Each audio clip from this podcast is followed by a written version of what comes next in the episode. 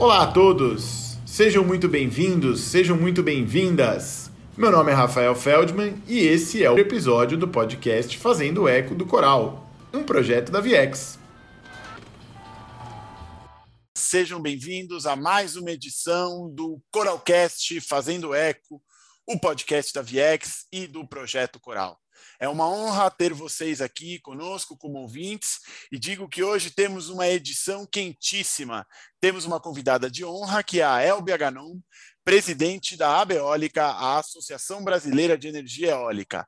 A Elbia dispensa apresentação, ela é hoje uma das personalidades mais influentes em energias renováveis no mundo e ela esteve recentemente na COP26 em Glasgow, ela conhece todo o setor de energia eólica, ela está aí há 30 anos de experiência de regulação e energia elétrica, e ela vai contar um pouco para a gente aqui peculiaridades do setor, tendências e desafios que teremos aqui pela frente. Elbia, muito obrigado. Eu não tenho nem palavras para dizer o quanto eu estou honrado pela tua presença aqui no Coralcast conosco. É um prazer tê-la aqui. Muito obrigada, é um prazer também. Obrigada pelo convite, pela oportunidade. Perfeito, excelente. Vamos em frente. Elbia, iniciando aqui a nossa conversa, pensando um pouco no contexto da indústria eólica no Brasil como um todo e o que nós temos visto, nós gostaríamos que você, por favor, nos explicasse é, o salto que essa indústria teve no Brasil e o crescimento que nós identificamos, principalmente na segunda metade da década de 2010. Né? Nós sabemos aí que a década de 2010 ela foi um turning point para a indústria eólica no Brasil, né? a quantidade de projetos que surgiu, é, enfim, foi de fato essa modalidade foi de fato incorporada em nossa matriz. Então, eu gostaria que você, por gentileza, nos iniciasse com essa contextualização do que a indústria eólica significa no Brasil hoje e o que aconteceu nos últimos anos, por favor. Sim, é, é importante fazer esse histórico e principalmente considerando os 10, os últimos 10, 12 anos, porque a, a eólica ela entrou de fato na na matriz a partir da sua participação no primeiro leilão que ocorreu em 2009. Então, é, é, nós tivemos uma participação forte nesse leilão, a fonte eólica já se mostrou razoavelmente competitiva, e de lá para cá nós tivemos uma contratação anual em média de 2 gigawatts ano até 2017, 2018. E esse período ele foi muito importante, porque a cada ano, com essa contratação média de 2 gigawatts, a eólica vinha mostrando a sua competitividade associada à forte redução de custo da tecnologia e associada também ao bom uso do recurso eólico brasileiro. O Brasil tem um grande potencial eólico concentrado principalmente no Nordeste e no Sul do país, e nós possuímos um dos melhores ventos do mundo para a produção de energia eólica. E esse resultado de recurso ele veio muito em termos de custos e de competitividade. Ao participar desses leilões e mostrar o seu papel competitivo, a eólica foi se mostrando cada vez mais interessante do ponto de vista do planejamento do setor, do ponto de vista da matriz.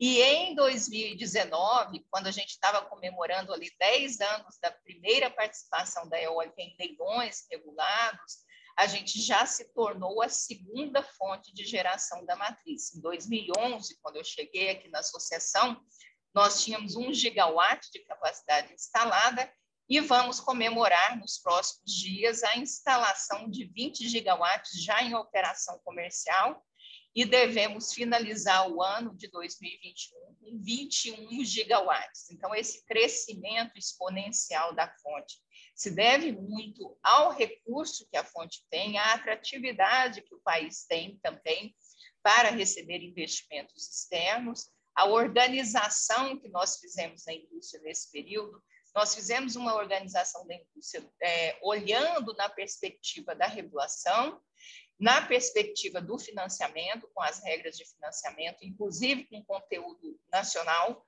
que foi determinante para que nós formássemos uma cadeia produtiva no país. Hoje, 80% do aerogerador é fabricado no Brasil, o que nos dá uma segurança maior em termos de suprimento, e o desenvolvimento do próprio mercado, dos investidores, dos desenvolvedores, que trouxeram recursos e fizeram uma estrutura de investimento para o setor, tornando ele cada vez mais competitivo. A eólica é olhando desde a sua primeira participação do leilão, ela é a fonte mais competitiva do país, é a fonte mais barata de energia. Ela conseguiu essa, é, conquistou essa posição rapidamente em 2011, 2012. Ela já era a segunda fonte mais barata, a primeira a hidrelétrica, e em 2017 a gente já teve essa inversão de curso, a eólica se tornando a fonte mais barata. Hoje, quando nós olhamos para a fonte com essa participação, 11% de participação na matriz elétrica nacional,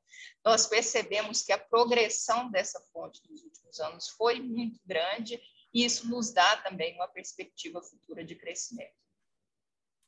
Excelente, excelente, Albert. Que, que dados enriquecedores que você traz e é, é, efetivamente impressionante se pegarmos aí esse 1 gigawatt que você nos coloca de 2011 para 20 gigawatts em 2021, né, 21 gigawatts, como você colocou, basicamente nós estamos falando aqui num crescimento de mais de 20 vezes num espaço curto de 10 anos, o que é efetivamente um case de muito sucesso, né?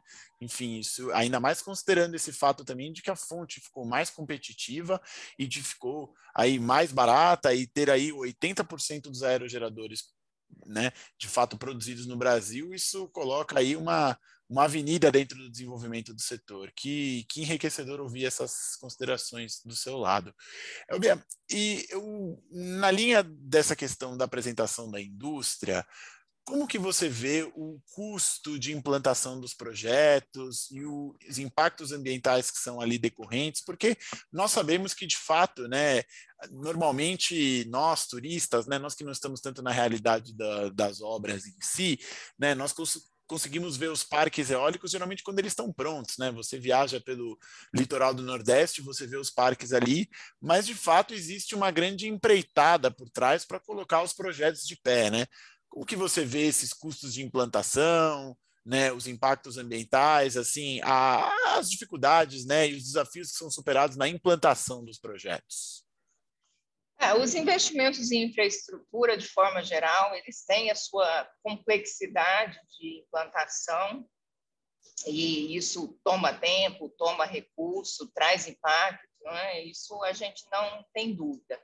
É, quando nós falamos de investimentos de infraestrutura de energia, é, a nossa experiência com projetos, e aí projetos maiores, hidrelétricas, então, assim, quando você vai para projetos eólicos e também projetos solares, são tecnologias bem modulares, em comparação com a experiência de tecnologias passadas. Né? Eólica, solar, são tecnologias consideradas novas e elas é, realmente elas trazem essa inovação da modulação, mas ainda que sejam modulares, elas trazem impacto sim na, na, no processo de construção, no processo de operação e manutenção. Então, quando você traz um parque eólico para uma determinada região, você gera aquilo que nós, economistas, chamamos de externalidades, as externalidades positivas, externalidades negativas, as externalidades conjunturais, as externalidades estruturais. Então, tudo isso está envolvido no projeto.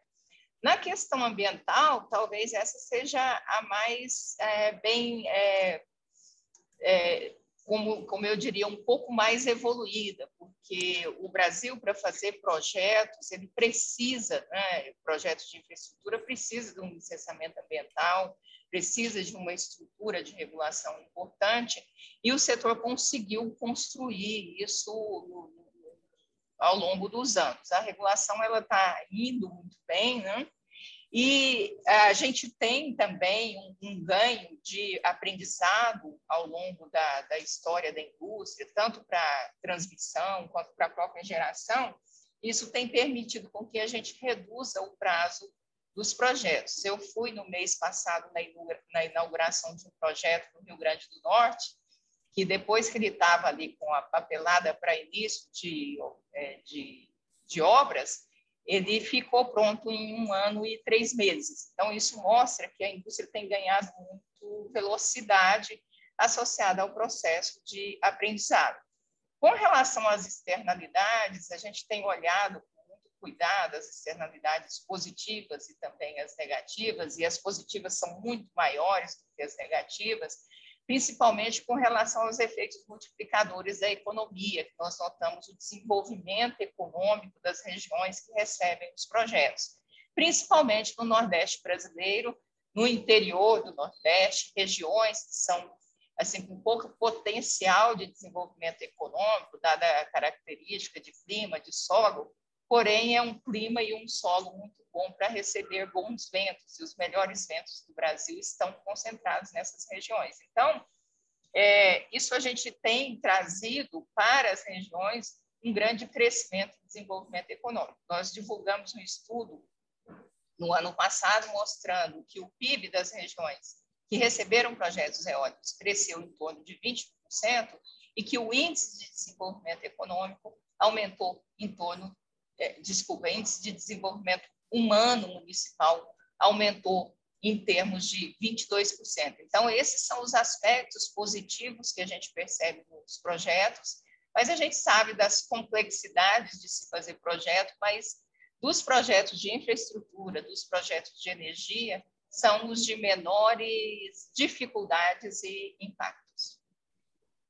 Que bom, Weber. Fico muito feliz. Acho que de toda essa tua explicação, de fato, existe um ponto muito relevante que eu acho que vale enfatizar aqui, que é a questão de que o licenciamento ambiental ele não é um problema, né? O licenciamento ambiental, na medida em que ele é otimizado, que ele é pensado de uma maneira inteligente, com uma regulação boa, com órgãos capacitados, com boa literatura, de fato os projetos saem, como esse exemplo que você deu, que um ano e três meses para levar um projeto é um, é um, é um prazo maravilhoso. E acho que contra fatos também argumentos estão aí, né? E acho que 22% no desenvolvimento do IDH em um ano, por exemplo, aumento do PIB, essas são circunstâncias muito positivas, de fato, considerando aí, é, vamos colocar também regiões que têm aí, né, uma baixa atratividade, né? Que regiões que são clima e solo bons para ventos, mas que talvez tivessem um pouco potencial de desenvolvimento econômico em outras coisas. Informações que são muito, muito importantes de serem ressaltadas.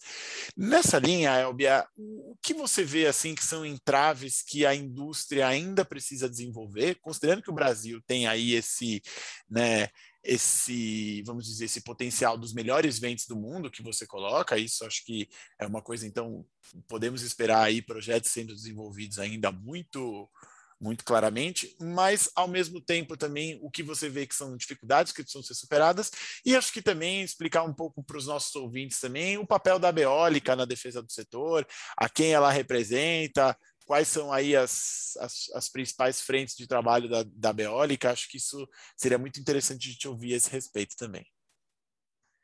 Bom, é, em termos de entraves, eu diria que nós não temos propriamente entraves para o desenvolvimento e crescimento da indústria. Nós temos desafios ao longo dos processos, desafios eles, é, esses que são vencidos na medida que eles aparecem. Então, é, esse crescimento que eu falei dos últimos 10, 12 anos, exponencial, é, mostra que realmente não tem entrave né, tem algumas é, questões que precisam ser superadas, muito associadas ao próprio processo de aprendizado que o setor precisa passar, que o Brasil precisa passar para aproveitar esse recurso renovável tão rico, tão importante. Agora, é, nós temos sim alguns desafios reais. Hoje eu te diria que talvez o nosso maior desafio esteja bem fora das nossas mãos, que é o desafio da economia brasileira, do crescimento econômico. Nós estamos desde 2014 patinando na economia, né, tentando toda hora uma retomada do crescimento e por inúmeras razões a gente não tem conseguido crescimento econômico satisfatório. E isso realmente traz impacto no nosso crescimento. A gente está crescendo e a indústria está indo muito bem. Porém, ela poderia estar melhor se a economia brasileira estivesse crescendo. Então, esse é um desafio, o próprio crescimento econômico, a questão macroeconômica.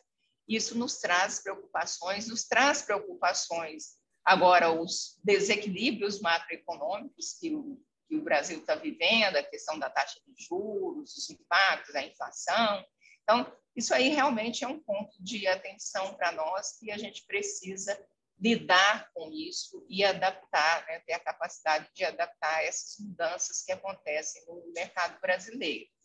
Bom, com relação à BEOIC, o nosso papel é justamente esse. A gente exerce um papel estratégico muito importante da indústria, na medida que nós representamos todos os investidores do, do setor, do, do, setor de renováveis, da cadeia produtiva. Nós temos mais de 100 associados, a associação não é uma associação só de empreendedores eólicos, mas de toda a cadeia produtiva, o que nos dá uma legitimidade muito grande para falar em nome da indústria e nos dá um entendimento, um diagnóstico muito bom de toda a cadeia produtiva, de suas necessidades. Ao identificar as necessidades da indústria, os principais desafios que precisam ser vencidos, a Abeólica trabalha fazendo justamente isso. Ela nasceu, vai fazer 20 anos no ano que vem, com o objetivo de iniciar, de fomentar, de desenvolver e de consolidar a indústria eólica no Brasil. Esse papel a gente exerceu muito bem, a fonte é hoje a segunda fonte, deve crescer muito no futuro, nos próximos anos, e a nós cabe o papel, esse papel estratégico, de ficar muito atento, eh, olhando as variáveis e as condições de contorno que a gente precisa passar para fazer com que a indústria cresça e se desenvolva cada vez mais, trazendo benefícios para os investimentos, mas trazendo benefícios para o país, para a sociedade brasileira, com uma energia limpa, renovável, que leva a desenvolvimento econômico, competitiva e que, em última instância, também contribui para a discussão da economia de baixo carbono, para a discussão das mudanças climáticas. Perfeito. A gente vai abordar um pouco a questão das mudanças climáticas. Eu só queria aproveitar é, um pouco a deixa que você deu falando, né, de fato, né, a gente tem uma situação muito prejudicial na economia brasileira, né, uma instabilidade política causada por N razões diferentes, mas que desde dois, do ano de 2014 aí, né, nós temos aí um, um crescimento de, infelizmente, de voo de galinha, né, uma coisa muito muito aquém das necessidades que um país né, com índices de pobreza muito significativos como o nosso precisa, né? Na verdade, nós precisamos crescer muito mais e, de fato, seria muito importante que a gente endereçasse isso como país. E nessa toada, a minha pergunta agora a você vai um pouco na linha da escassez hídrica, né? Porque de fato não é um problema da indústria eólica, a gente sabe, né? Obviamente, né? É uma questão que se envolve muito mais com, com as, as hidrelétricas geral. Pelo contrário, que bom que temos a eólica como diversificação, mas, né? Nos últimos meses conversou-se, né? Falamos muito aí sobre sobre o apagão sobre né, os riscos de a gente ter aí né, problemas no abastecimento de energia e inclusive né, sabemos que aí tivemos aí algumas chuvas nos últimos meses que talvez tenham mitigado um pouco esse tema, né? Parou-se de falar um pouco nisso ou tem se falado um pouco menos, mas a gente sabe que é um risco existente e aproveitando a tua experiência também, né, Elbia, nós sabemos aí eu sou um grande fã de podcasts aí. Recentemente ouvi a, a sua entrevista em, uma, em, uma matéria específica sobre a preparação para o apagão de 2001, né? Você estava envolvida na regulação e no governo federal naquela época, teve uma participação muito relevante também para o endereçamento dos problemas. Então, é, seria muito, muito interessante te ouvir especificamente sobre essa questão da escassez hídrica, né? E por que razões que nós necessitamos de uma matriz mais diversificada, né? Acho que de alguma maneira ou outra, como que nós é, precisamos aí estimular, né? O Brasil tem aí né, uma bacia hidrográfica imensa, né, incidência solar maravilhosa, nós temos os melhores ventos do mundo, então a gente é muito bem dotado em recursos naturais para gerar energia, né? Fora os recursos, né, também que nós temos aí, né, de recursos de combustíveis fósseis, vamos dizer assim, que também de alguma maneira ou outra contribuem para a nossa matriz, mas que razões que você vê para uma matriz diversificada e, e, de que maneira que a indústria eólica apoia nesse processo? Poderia te ouvir, por favor. Bom, a, a, a lógica da diversificação do, da matriz, ela está muito associada ao fato de que quando você tem mais recursos para produção, se um falta, você tem o outro. E o Brasil teve que aprender, pagando caro por isso, lá em 2001, 2002, quando nós tínhamos um sistema hidrotérmico, que era basicamente mais de 90% da produção de energia a partir de hidrelétricas e uma complementação com térmica. E é claro, as hidrelétricas são fundamentais para o Brasil, são maravilhosas e a gente tem que aproveitar o máximo que a gente tiver de hidrelétrica no país. Só que a gente sabe que, é, na medida que a gente vai fazendo a expansão das hidrelétricas, e nos últimos anos nós não podemos fazer hidrelétricas com grandes reservatórios, porque no, no nosso caso a gente está usando um recurso renovável que depende da natureza e a natureza varia. A, a maneira que a gente tinha para fugir dessas variações da natureza era com reservatório. Só que o reservatório, ao longo do tempo, o que nós chamamos de reservatório per capita, ele foi reduzindo, porque nós não pudemos construir mais hidrelétricas com reservatórios.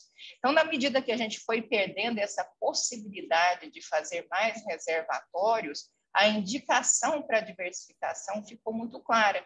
E o Brasil partiu para essa diversificação, e aí o exemplo da eólica entrando em 2009, o que ajudou em muito a situação de hoje. Então, desde o ano passado, quando a gente começou a perceber que talvez a gente tivesse problema com as hidrelétricas por causa do regime de chuvas que mudou drasticamente, ele já é um, regime que você tem dificuldade de contar.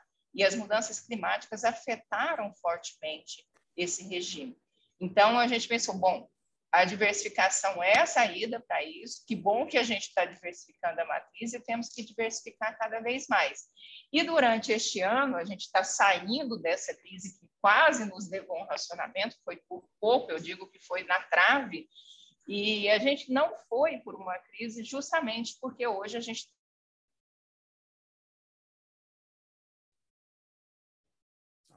E as eólicas, elas contribuíram muito, porque no segundo semestre é o período da safra dos ventos.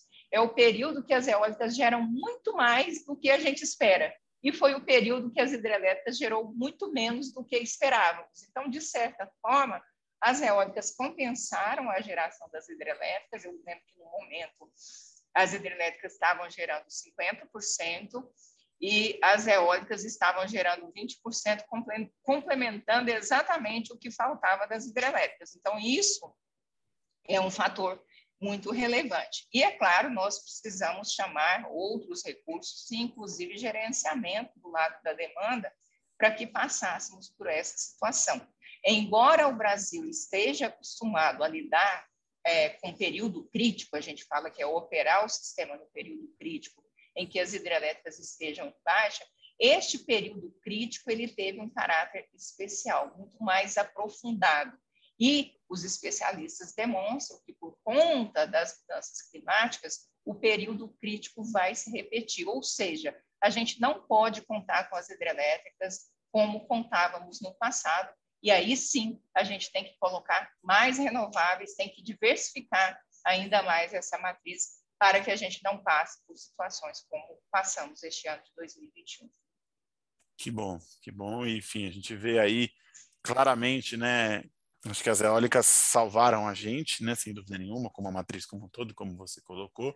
E a gente vê também né, os impactos das mudanças climáticas aí já na pele, né, o que conversa muito com o próximo tema que eu gostaria de, de te ouvir também, já caminhando um pouco para o final da nossa conversa aqui, que é a COP26, né? Nós estamos honrados aqui com o fato de ter a sua presença, também pelo fato de que você esteve na COP26, né? E gostaríamos de ouvir um pouco as tuas impressões em relação, né, à reunião agora em Glasgow e como que você tem interpretado, assim, né, das determinações da COP, o que elas podem ajudar o setor? A gente sabe também aí que existe dentro das últimas determinações, né, um aspecto envolvendo financiamento climático e também a própria criação de um mercado de carbono global e regulado, vamos dizer assim, do qual a indústria eólica poderia usufruir também, enfim, envolvendo já até a própria experiência positiva do MDL lá na vigência de Kyoto. Então, ouvi um pouco de que maneira o que foi discutido na COP apoia o desenvolvimento do setor e como que o setor pode usufruir disso considerando essas variáveis. Também seria esse um pouco aqui o que nós gostaríamos de te ouvir.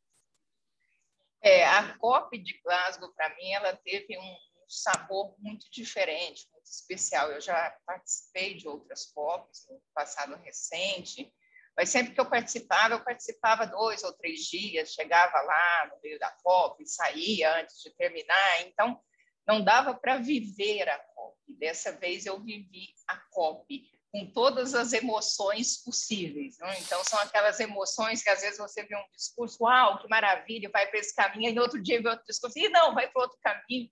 E assim, um, acúmulo de emoções, é uma volatilidade de, de sentimentos, sem falar as relações que a gente faz ali, e depois de uma pandemia, sem encontrar muita gente, ver pessoas, falar com as pessoas, com outros países, e sentir as experiências de outros países, foi sensacional esse aspecto.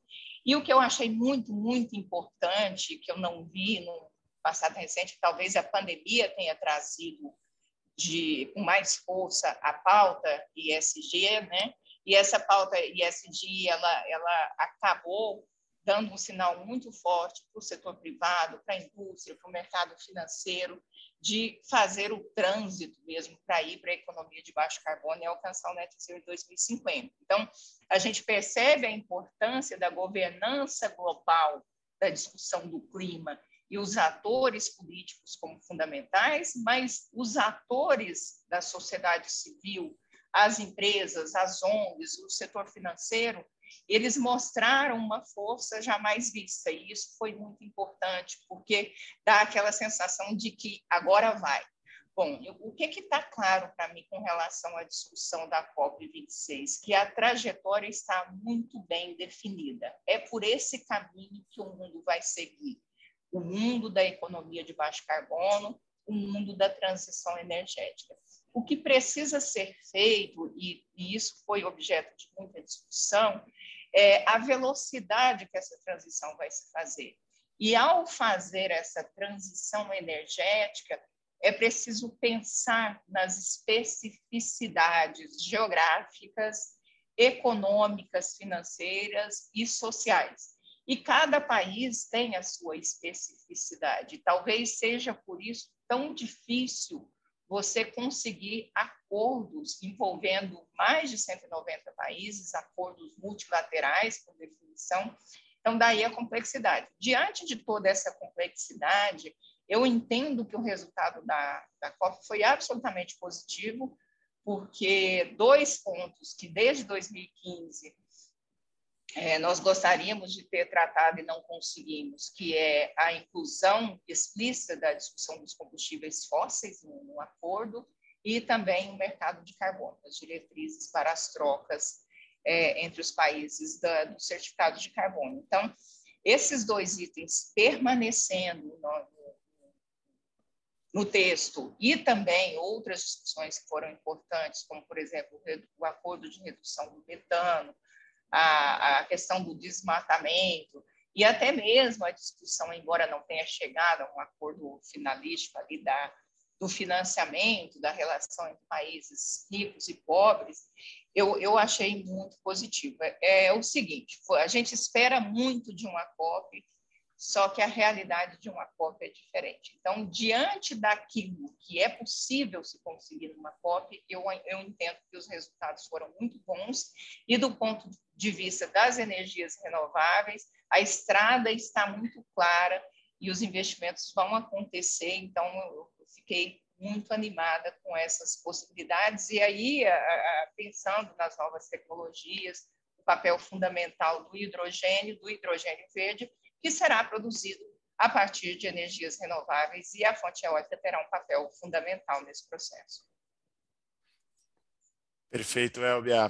Muito obrigado. Devo dizer a você também que, infelizmente, eu não estive presencialmente na COP, só acompanhando aqui remotamente, mas a minha leitura muito míope, claro, por não estar lá, é de que foi também positiva, justamente por esses pontos que você compartilhou.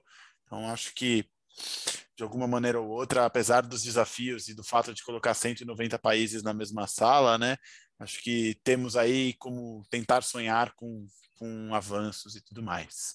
Estamos chegando aqui ao final da nossa conversa. gostaria de agradecer especialmente a Elbia pela aula e pela honra em termos tido ela como nossa participante no Coralcast. Foi um prazer ouvi-la. Elbia, muitíssimo obrigado.